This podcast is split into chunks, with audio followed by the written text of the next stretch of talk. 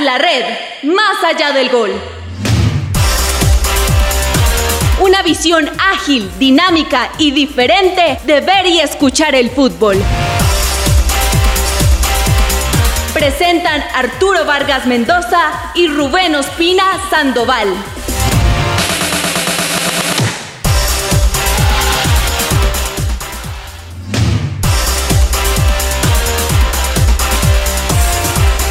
Hola, hola, hola, hola, hola, hola, ¿qué tal? ¿Qué tal, queridos amigos? Aquí estamos, señoras y señores.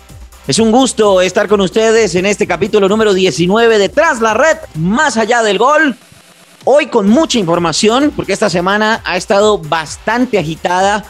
Fútbol femenino, inicio de Copa Libertadores, en donde ganaron los equipos colombianos.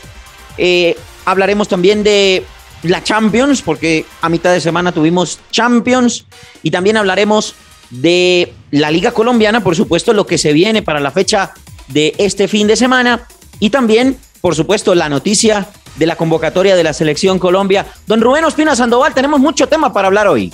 Hola, señor Arturo Vargas Mendoza, muy buenos días, buenas tardes, buenas noches para usted y la gentil audiencia de Tras la Red, programa 19, comenzando el penúltimo mes del año, comenzando eh, la última, bueno, a portas, por llamarlo así, de la fecha doble de eliminatorias, la última de este año, Copa Libertadores Femenina, Champions, Fútbol, bueno, en fin, señor, estamos cundidos, ¿cómo le va?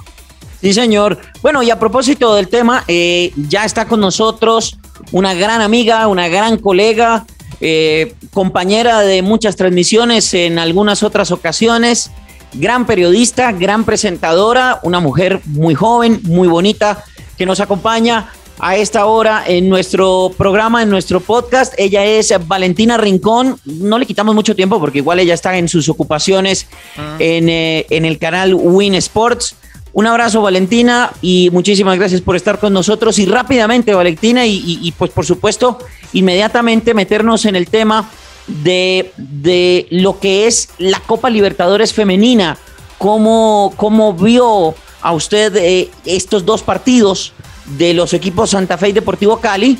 Y más allá de lo que ha sido esta primera fecha, que pues ha sido auspiciosa para ambos equipos, ambos con victoria, mm, cuéntenos cómo es su, opinión, cómo es su, su, perspectiva para lo que viene en esta Copa Libertadores para, para nosotros, para Colombia y para los equipos colombianos.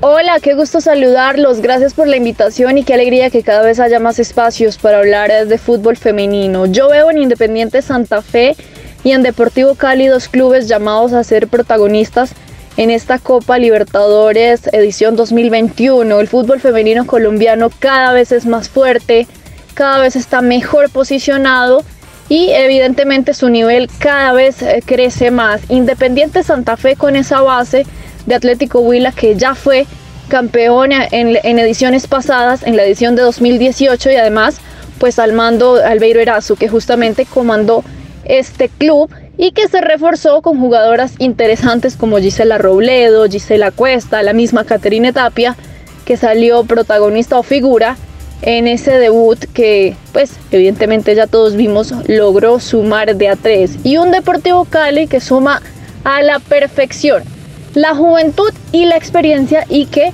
a mi modo de ver fue el que mejor se reforzó pensando en ser protagonista y por qué no pensando en llegar a instancias definitivas de esta copa. Entonces yo veo que los dos equipos pensaron en ser de los equipos, por lo menos veo yo que pueden tener opciones en llegar a los cuatro mejores equipos del continente. Yo lo veo así y creo que tienen gratas y grandes oportunidades. Bueno, entonces ahí está lo que nos decía Valentina, nuestra invitada en este momento en Tras la Red, sobre el arranque de los clubes eh, colombianos Deportivo Cali e Independiente Santa Fe en esta Copa Libertadores Femenina. Bueno, Valentina, con el saludo especial, hablemos acerca de esta importante noticia de una inyección económica de 3 mil millones de pesos que anunció el Ministerio del Deporte para la realización de la puesta en marcha de la Liga Femenina el próximo año.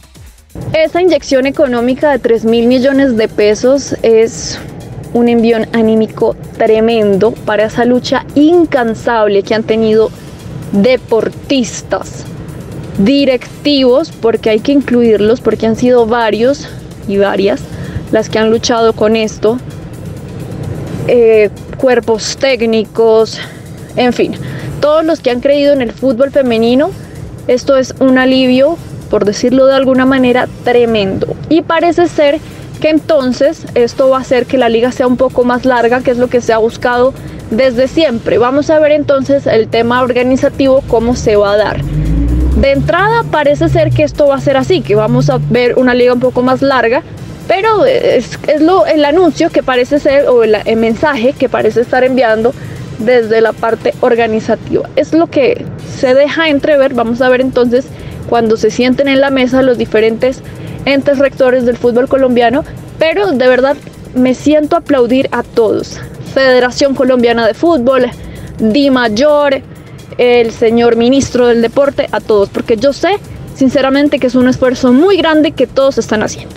Sí, yo creo que es una, es una gran noticia también, mm. Valentina. Creo que el, el, fútbol femenino merece ese apoyo y qué bueno que, que el gobierno por parte del ministerio del deporte se, se, ponga la mano en el bolsillo y, entregue pues este, este apoyo, esta partida. Y bueno, ya para ir eh, cerrando y cambiando también un poco de tema, mm, ¿cómo ve Valentina Rincón el tema de la selección Colombia femenina?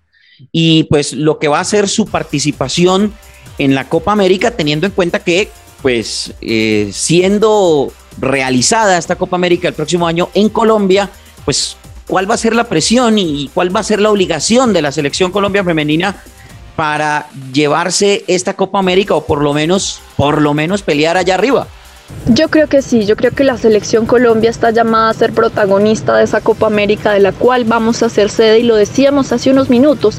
El fútbol femenino colombiano está cada vez mejor posicionado. Lo demuestra a nivel de la liga local que cada vez tiene un mejor nivel, producto justamente de que cada vez hay más apoyo, hay más visibilización. Producto además de que en eh, las competencias internacionales no por nada ya tenemos un campeón de la Copa Libertadores, un subcampeón justamente con América de Cali en la pasada edición, eso sin mencionar lo que sucedía hace algunos años con formas íntimas, con generaciones palmiranas, etcétera. Entonces es producto justamente de que cada vez tiene más apoyo, más visibilización y demás. Y que cada vez tenemos más generaciones que se van consolidando. Entonces yo creo que sí, que esta selección Colombia en la próxima Copa América de la cual vamos a ser sede está obligado a ser protagonista. No sé si campeón porque obviamente viene un Brasil que ha sido campeón de siete de las ocho Copas América, que sigue siendo potencia, que sigue siendo el mejor del continente y ante eso no podemos desconocer lo que significa el combinado brasilero. Bueno, ahí está entonces Valentina Rincón, periodista, presentadora de Buen Sport. Valentina, muchísimas gracias por estar con nosotros. No, gracias a ustedes, sobre todo por abrirle espacios al fútbol femenino. Un abrazo para todos. Un abrazo para Valentina Rincón, periodista, presentadora y pues una de las comentaristas que ya está empezando a tomar, digamos, esos puestos de privilegio en el canal Win Sports, hablándonos de fútbol femenino, Rubencho, porque pues creo que han sido buenas noticias las que, las que hemos tenido durante esta semana.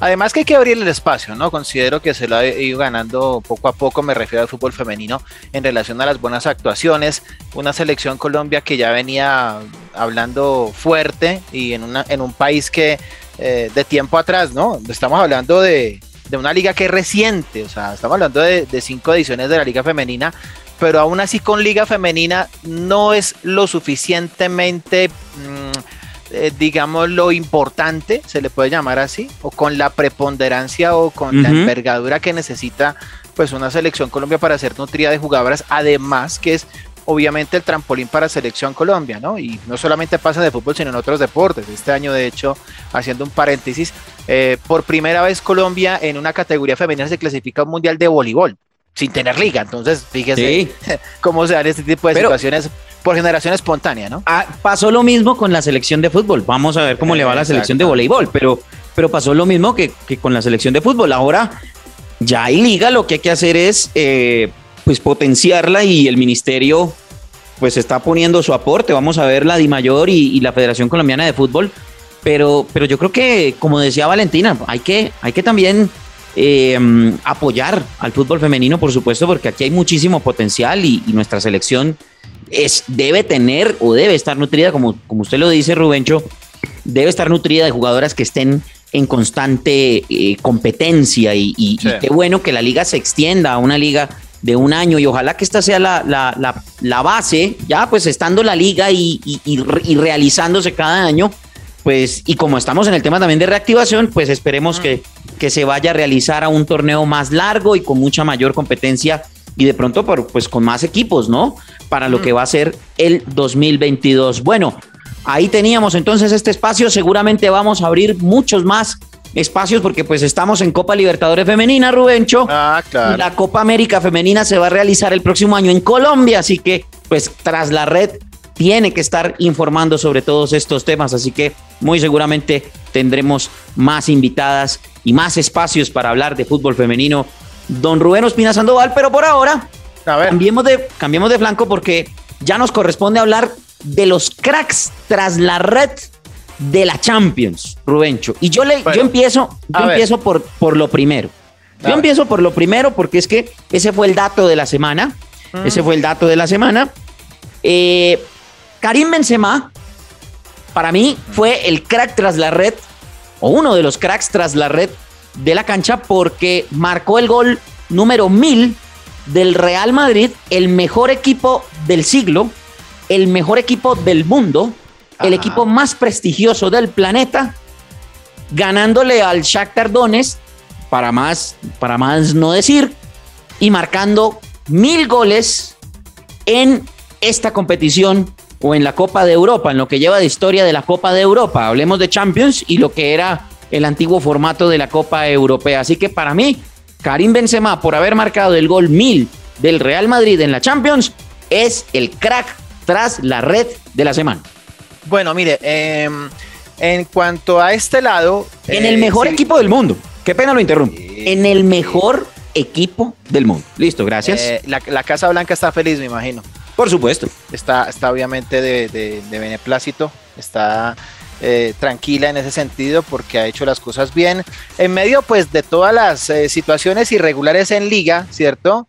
Con pues el famoso accidente como lo llaman obviamente los, los hinchas del blanco blanco. Sí, pero pues no nos acordemos no, de eso, celebremos, no, no, pero, pero, está, no, pues está ahí, está ahí, o sea, tampoco celebremos, celebren también ustedes, ¿qué pasa eso? Ningún equipo ha marcado más de mil goles en la, en la Copa Europea, celebremos. Ok, señor, muy bien. Muy bien, muy bien. Entonces, en ese orden de ideas, eh, bueno, yo le tengo eh, más de un crack, pero el tema es que no, sí. no lo quiero remitir a un premio o a una distinción personal. A ver. En este caso, lo quiero eh, ubicar hacia lo colectivo. ¿Por bueno. qué? Porque ya estamos hablando de más de dos equipos que ya sí. prácticamente en esta semana, en la, en la quinta jornada de Champions, que recuerde usted que son los partidos de vuelta de, los, sí. de la tercera semana, en este caso la, la fecha la fecha número 4, corrijo, y son los siguientes. En el grupo A, A hablamos, ver. bueno, en el grupo A todavía el tema no está definido, aunque primero es Manchester City con 9 puntos y segundo el Paris Saint Germain que empató, que fue noticia porque pues se esperaba no, que pero como ese equipo gana todo, no, como ese equipo iba a ganar todo, Tranquilo. Y eso iba a arrasar con todo el mundo y mejor dicho, todos los partidos ganando por goleada y guay, la berraquera y esto. Pues claro. digo yo, ¿no? A ver, bueno, en el grupo B, Liverpool ya es primero, obviamente, con 12 puntos. Sí. Ya marca una distancia de 6 unidades. Uh, o de 7 unidades, corrijo, ante el Oporto de Luis Díaz, sí. que también lo quiero meter ahí como crack tras la red por su anotación. Hombre, lo tenía. En esta, lo tenía en, en la lista, semana. vea. Exactamente. En esta semana contra el Milan le marcó por duplicado en la ida y en la vuelta. Sí, hay, señor. Que, hay que ser claros. ¿ah? A, un, a un ex campeón de Europa, ¿no? Por si acaso. Por si acaso. Eh, en el grupo C. Vaya, Rubencho, pero antes, señor. antes de que se vaya para el grupo C, yo sí le digo una cosa con el tema del Liverpool. Mm. 12 de 12. 12 de 12. El Liverpool. Junto con el Ajax, creo que son los únicos equipos. No, y el Bayern Múnich también hay que sumarlo ahí eh, y Juventus son los equipos que llevan perfección en la Champions hasta ahora. Bueno, muy bien. En ese orden de ideas entonces, vamos con eh, los otros grupos. En el C, el Ajax con 12 unidades, luego de cuatro jornadas, campaña perfecta, con solamente dos goles encajados y 14 anotados. Segundo el Dortmund con 6 y yo la verdad pensaba que iba a ser al revés, que el Dortmund iba a cabalgar, Ah, pero en correcto. este caso ha sido el cuadro neerlandés. Mm, en el grupo D aún la cosa no está definida, Madrid con 9, el Inter con 7, el Sheriff Tiraspol con 6 y el Shakhtar ya eliminado con un punto. Eh, Sí. bueno, por ahora, ¿no? Eh, en el grupo E, el Bayern también ya clasificado con 12 puntos, sin atenuantes, con 4 victorias, 17 goles marcados y apenas 2 encajados. El Barcelona está a, 6 puntos, ¿no? Con 6 unidades, luego su, en este caso, reciente victoria por 1 a 0 ante el Dinamo. En el grupo F aún la cosa está, digámoslo, parejita, porque tanto el United como el Villarreal tienen 7 puntos, el Atalanta tiene 5 y el John Boys tiene 3. Aún inclusive el John Boys tiene posibilidad de Sí, avanzar, eh, inclusive como segundo de Champions, ¿no? viendo resultados obviamente combinados. En el grupo G aún todavía la cosa está, como se dice por decir, Salzburgo 7, Lille 5, Wolfsburgo 5 y Sevilla 3. Yo no me esperaba el Sevilla de último, la verdad Sí. Viendo pues sus antecedentes. En el grupo H, Juventus 12, otro clasificado, el equipo de cuadrado. Segundo, Chelsea con 9, vigente campeón de Europa. Tercero, el Zenit de Barrios con 3 unidades y sin puntos, el Malmo de Suecia. Esos son por ahora, en mi, en mi concepto, los crack tras la red. Hablamos del Liverpool, hablamos del Ajax, hablamos del Bayern de Múnich, hablamos de la Juventus. Sí, señor. Los equipos que tienen hasta el momento 100% de efectividad. Cuatro partidos, los cuatro ganados. Lo, estos equipos en la Champions League. Yo le tengo otro crack tras la red de la Champions, A ver. Rubencho. Robertito Lewandowski. Robert Lewandowski hizo triplete para la goleada del Bayern Múnich 5 por 2 ante el Benfica. Y, y- y cracks tras la red Atalanta y Manchester United que nos regalaron el mejor partido de la fecha. El mejor partido de la fecha. Partido el martes, no se cruzó con ningún otro, con ningún otro equipo que es el mejor del mundo. No, no se cruzó.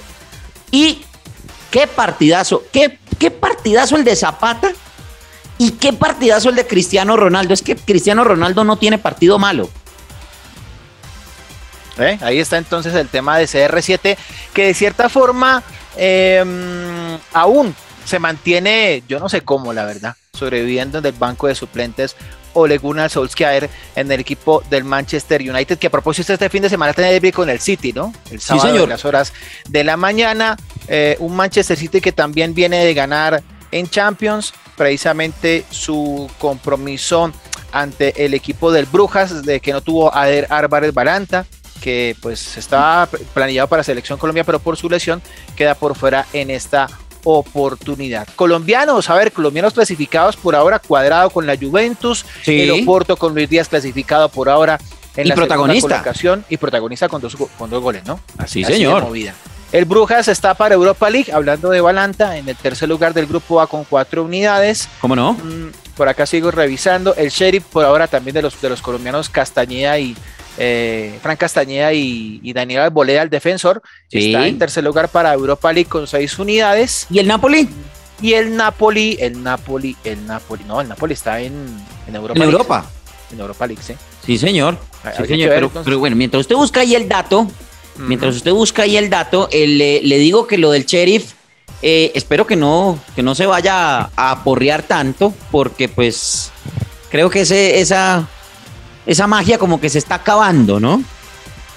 Esa, esa magia del, del sheriff.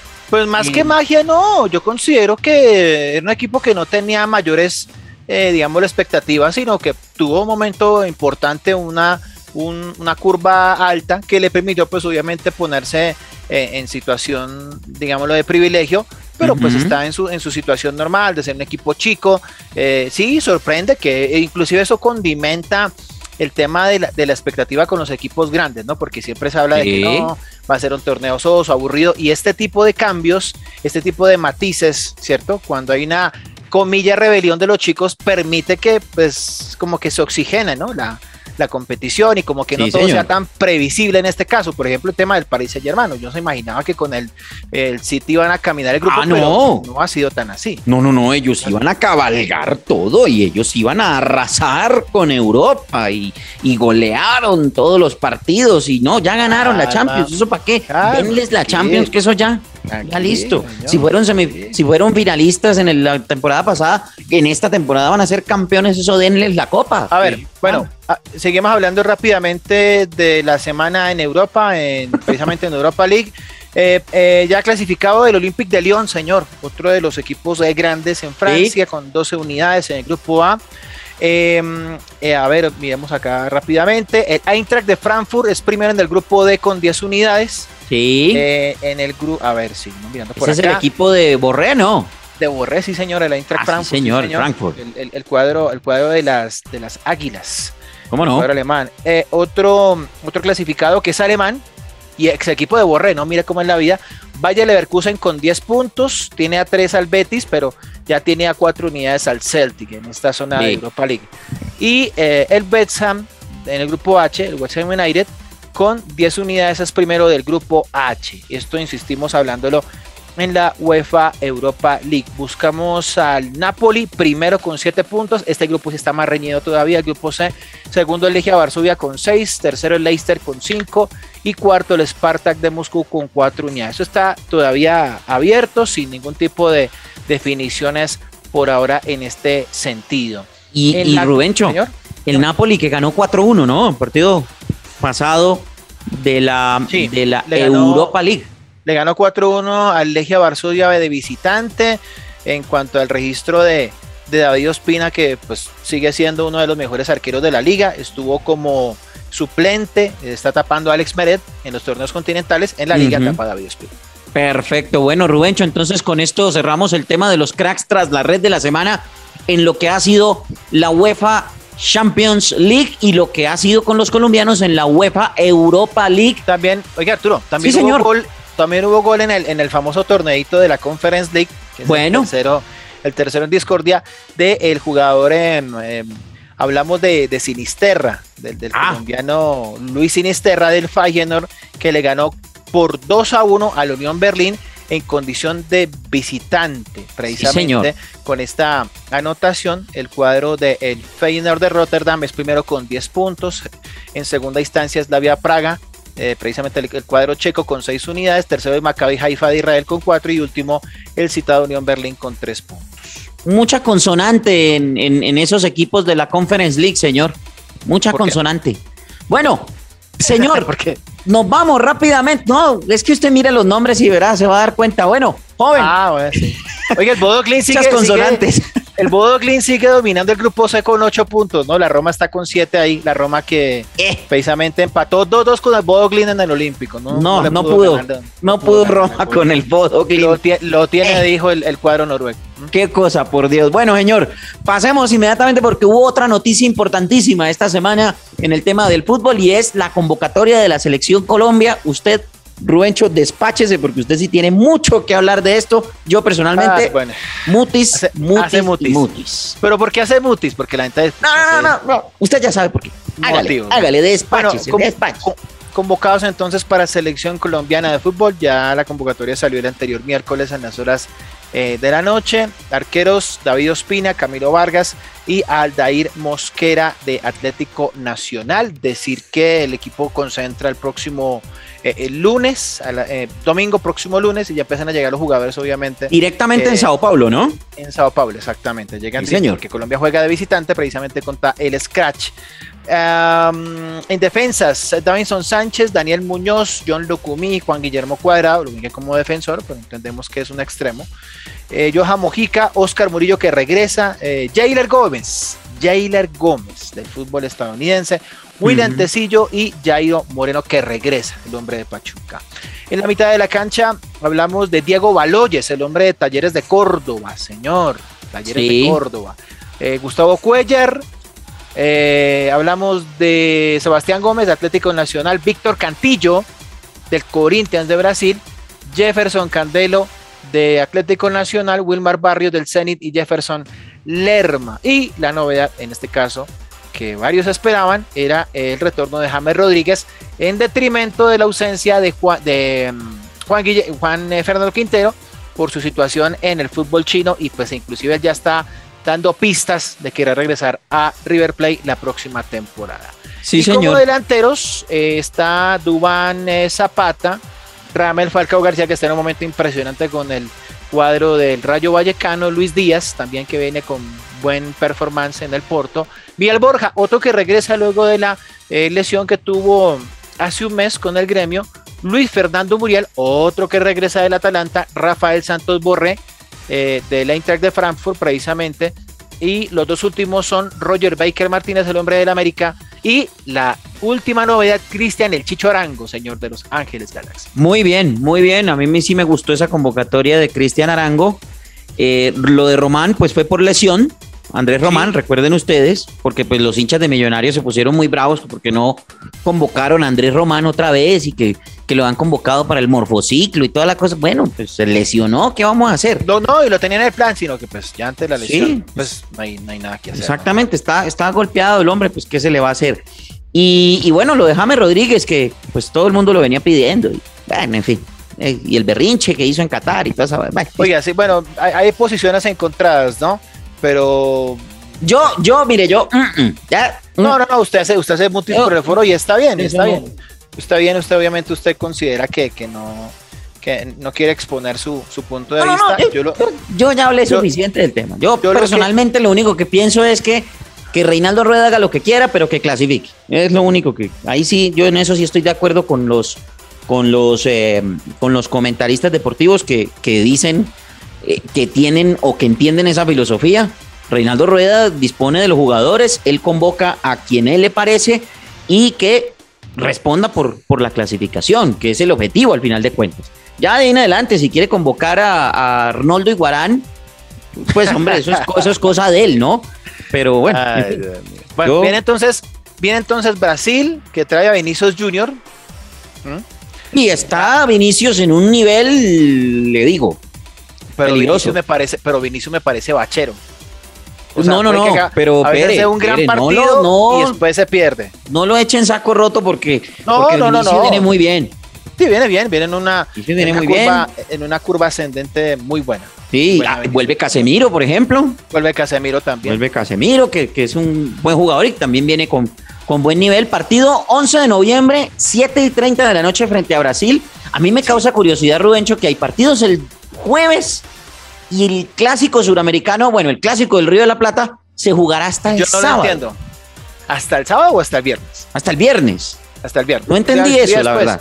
Yo tampoco, la Van a jugar con los resultados. Uruguay va a jugar con el resultado de Colombia. Claro. Claro, no, no. y de no los demás, de Ecuador también y todo. ¿Cómo la- así? La verdad, la verdad no entiendo, no entiendo el por qué marginar o, o- o extraer ese partido sa- a sabiendas de que Uruguay pues está Yo quisiera pensar-. Yo quisiera pensar, Rubencho, que el tema es por eh, dinero, por show, por entretenimiento y que pasan el partido por el rating, sábado, por rating, por rating. por rating también, pero lo pudieron haber acomodado el viernes perfectamente A primera hora, horario o de siete y hora. media de la noche o horario de nueve de la noche en Argentina. Lo que pasa, lo que pasa, Arturo, es que usted sabe que todo pasa por la televisión, pero Sí, el señor. tema de, de, de, de, digámoslo, intercalar partidos o de colocarlos casi que a la misma hora o media hora después, pues eso obviamente rompe con la posibilidad de, de- de verlos como en estilo carrusel, ¿no? Como se hacía Sí. otra hora, que era una de las dos, otra de las cuatro, otra de las seis, otra de las ocho, ¿no? A veces Es correcto. se cruzaba con otro porque pues los cinco partidos no cabían en un horario prime para la audiencia. Pero bueno, Bueno, el pero tema es no ese. sé. Entonces Brasil el próximo jueves a las 7.30 y luego el próximo martes hablamos de, del día 16 Sí, a las 6 de la tarde Colombia ante Paraguay que estrena el técnico hablamos de Guillermo Barros Esqueloto. Correcto, señor. Bueno, entonces con eso quedamos pendientes. El próximo lunes, seguramente en nuestro capítulo 20, estaremos haciendo más análisis de cómo está la selección Colombia para ese partido del 11 de noviembre frente a la selección de Brasil en Sao Bueno. Paulo. Y Rubencho, dediquémosle estos últimos cinco minutos a lo que será la fecha de la Liga Colombiana, fecha 18. Faltan tres fechas y la cosa Con está esta, que ¿no? arde. Partidos, a ver, importantísimos, muchos. Recordemos, le voy a recordar rápidamente la tabla de posiciones para que empecemos a dimensionar cuáles equipos son los que van a estar peleando estas últimas tres fechas. Nacional primero, 40 puntos, lejos y ya clasificado y cabalgando, tranquilo. Ese sí, ese sí, cabalgando, arrasando con todo, ganando todo, no como otros equipos de Francia que, di- que nos dijeron que iban a arrasar con Ah, todo y que iban a pasar por encima de todo. Millonario segundo, 32 puntos, jugando bien, un equipo sólido, ya dos últimas derrotas, pero bueno, ese equipo juega bien, también eh, gana partidos y también cumple con su cometido, no como otros equipos por allá de Francia que Ah, dijeron que iban a cabalgar y bueno, en fin. Pero ¿por qué lo noto tan contrariado con el Paris Saint Germain? Ay, hombre, tranquilo. Deportes, no, yo no, yo no dije nombres. Yo no dije nombres. Bueno, bueno, ah, ok. Yo no dije nombres. Bueno. Deportes Tolima, 29 puntos, los mismos que el Deportivo Pereira, que está cuarto. Junior quinto con 28. Deportivo Cali con 27. Y aquí es donde empieza Cristo a padecer. Séptimo, Alianza Petrolera, 26. Octavo, Envigado, 26. Noveno, Bucaramanga, 25. Décimo, Santa Fe, 24. 11, América de Cali, 23. 12, Jaguares de Córdoba, 23. 13, Deportes Quindío, 22. Y 14, Independiente Medellín con 21. Para mí, y creo que estoy de acuerdo con usted, hasta ahí los que van a pelear. Sí, hasta ahí va. Yo creo que entonces de- del puesto 14 hacia arriba estamos hablando de, mm, imagínense, Uf. 2, 4, 6, 10 equipos. Sí, 10 señor. equipos, Bueno, y Para- cuente los que están arriba, que todavía no se han clasificado. 12 equipos para 6 señor. plazas. Sí, sí, exactamente. Bueno, Y el tema va a estar este bien fin de semana se va a jugar el 5 de noviembre, Sí. Pereira Jaguares de pues. Córdoba, Bueno, Pereira obviamente 8 de la noche. buscando no, no, no seguir, eh, digámoslo, padeciendo el tema del descenso, estaba en finales de Copa para jugar a la otra eh, semana. Jaguares que viene de empatar con Atlético Nacional, que ese resultado le, a- le trastocó un poquito los planes, pero bueno. Rubencho, ¿me deja decir una cosa? A ver. Partido de 6 puntos. Sí, la verdad es un partido que se presta para eh, buscar eh, una mejor eh, posición en el cuadro de Jaguares porque marcaría 26 unidades, pero, pero, pero, pero, el tema es que está con menos uno en gol diferencia. Mire, yo aquí revisando, Arturo, la tabla de colocaciones, restando 9 puntos, eh, para mí el último se clasifica con 27. No. Por ahí va, ¿Será? por ahí va. Sí, claro. Uy, Porque acá, bueno. a, ma- a- a mayoría de equipos, pues se restan puntos, ¿no? Sí, Entonces, sí. Para mí, para mí el tema va a estar por 27 y goles a favor. No, y es que Porque- este es un encuentro directo, por ejemplo, Pereira Claro. Jaguares. Porque es que estamos hablando de más de 6 equipos con opción, ¿cierto? Sí, El último de los 8 tiene 26. Y sí. el último de los posibles clasificados, hablamos de Medellín, tiene 21. Es Sí. decir, 6 puntos, Bueno, ¿cierto? Entonces, yo, Vamos yo a lo ver. vería por ese lado. 26, 27, perdón, y goles diferencia. A partir de 28 creo que ya... eh, eh, para mí usted lo está bajando mucho, pero bueno, no, yo creo, yo le creo. Yo le es que caso. o sea, yo, yo, yo le digo por la cantidad de equipos que hay, porque si se redujera aún más la- la- el margen de error o la cantidad de equipos disputables, pues obviamente eh, la exigencia sube más. En este caso, Sí, a señor. haber mayor cantidad de equipos, pues baja un poquito más la performance, ¿no? La Claro. posibilidad. Hablamos, Bueno. yo, yo hablaría de 27 y goles a favor. Perfecto, perfecto. Bueno, la fecha, entonces le complemento rápidamente porque vamos terminando, Rubencho. Noviembre 6, eso es el sábado. 1.45, Envigado Once Caldas, en el Polideportivo Sur. Otro entonces, partido. que ahora está con 26 puntos, buscará obviamente hacer respetar su casa y marcar 29 y consideraría yo, es que inclusive con 29 aún no se sienten clasificados, mira cómo es la vida. Bueno, Petrolera y Atlético Huila, pues eso está, creo que ya está cantado. No, partido que ya no, no define absolutamente nada. Bueno, en cuanto al tema Bueno, de Huila pero- que ya está descendido, Petrolera obviamente en su casa para hacer 29 y sumarse al, al trencito de los que ya están pues prácticamente con, con un pie adentro. Y aprovechando, ¿no? Tiene que aprovechar, pues, la Alianza Sí, Petrolera. claro, el- porque Huila se volvió el, como, el, el comodín de todos, ¿no? Qué pena con mis amigos de Neiva, qué pena con mis amigos de Neiva, pero el Atlético Huila no está jugando a nada y ya está descendido. Equidad América de Cali, partidazo. Partidazo, uy, qué partidazo. Uf, Partidazo. Y tremendo este, partido en, en techo. ¿ah? ¿Y este qué me dice? Nacional Bucaramanga. Bueno, Bucaramanga, obviamente, para Ay. buscar una mejor colocación. El cuadro bumangués que había comenzado con buen pie el torneo, pero que eh, luego del cambio de técnico de Peggy empezó a, a trastabillar mucho, empezó unas fechas sí, otras no, por ahora está fuera de los ocho, pero está solamente a un punto de ingresar a, la zona de clasificación. A ver si aparece nuevamente Brian Fernández, eh, su delantero importante y, demás, ¿no? Nacional señor. ya, eh, bueno, podrá contar en este partido con los convocados. Hablamos de, de Aldair y hablamos de, Jason, eh, en este caso Candelo. Ya a partir de la otra semana, pues en la final de Copa no los podrá tener por tema de, de convocatoria de selección. Bueno, señor, y el domingo, 2 de la tarde, Patriotas contra Independiente Medellín. A las 4, Santa Fe Junior. Buen partido ese. Ojo, porque este Medellín, Arturo, viene, viene mm. urgido de verdad. Pero. Porque ante Pereira eh, se pensaba que con aquel gol de media distancia, eh, que se le escapa al portero, a la pelota al portero, pero hubo falta previa y pues quedaron con, con el dulce mordiscos, ¿no? A las 6 de la tarde, Tolima Millonarios, buen partido en el presidente Murillo Toro. Y a las 8 de la noche, Cali Quindío, otro partidazo. el, domingo está buena esta fecha. El, domingo está interesante. A Santa Fe Junior, eh, Santa Fe en buena recuperación, está solamente a dos unidades de meterse y haría 27 de poder ganar y esperar resultados de Envigado, Petrolera y Bucaramanga. Sí, señor. Y el lunes, el lunes 8 de noviembre, Deportivo Pasto frente a Águilas Doradas, partido que va por la gaseosa. No dice absolutamente nada, ya ambos equipos obviamente eliminados, sin embargo, habría que ver el tema de la reclasificación, porque no solamente se está jugando el ingreso a los ocho, sino los cupos ya torneos continentales en cuanto a la sumatoria de los dos torneos. Bueno, Rubencho, recordemos que estamos en arroba tras la red en Twitter y también estamos en YouTube en tras la red call, ¿no?